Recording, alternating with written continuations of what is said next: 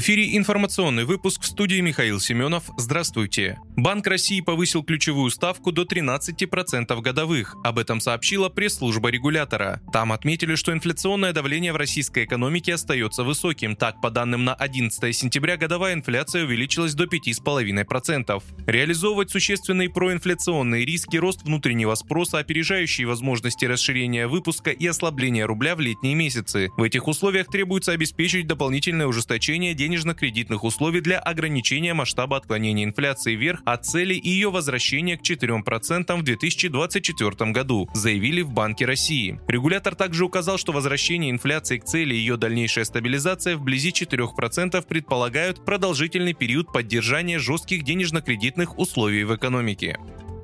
5 сентября на официальном сайте МВД Великобритании появилась информация, что ЧВК «Вагнер» запрещена как террористическая организация. Соответствующее распоряжение было принято парламентом Великобритании 6 сентября. Теперь поддержка деятельности ЧВК «Вагнер» на территории Великобритании уголовно преследуется. Максимальный тюремный срок составляет 14 лет, также может быть назначен штраф.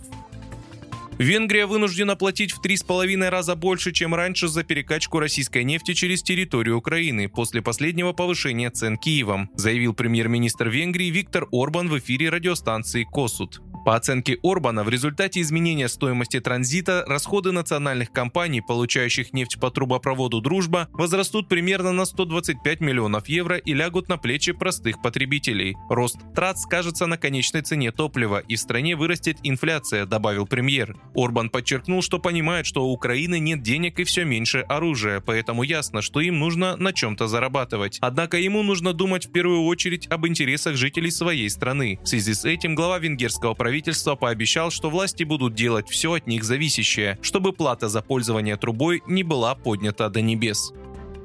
Средняя стоимость новых отечественных автомобилей в России в минувшем августе впервые превысила миллион рублей. Цена новой машины, отмечается в публикации, увеличилась на 1,1% до миллиона и пяти тысяч рублей. В целом за год стоимость возросла на 4,4%. Подорожала и продукция иностранного автопрома до 2,1% за месяц и на 18% за год, до 2 миллионов 300 тысяч рублей.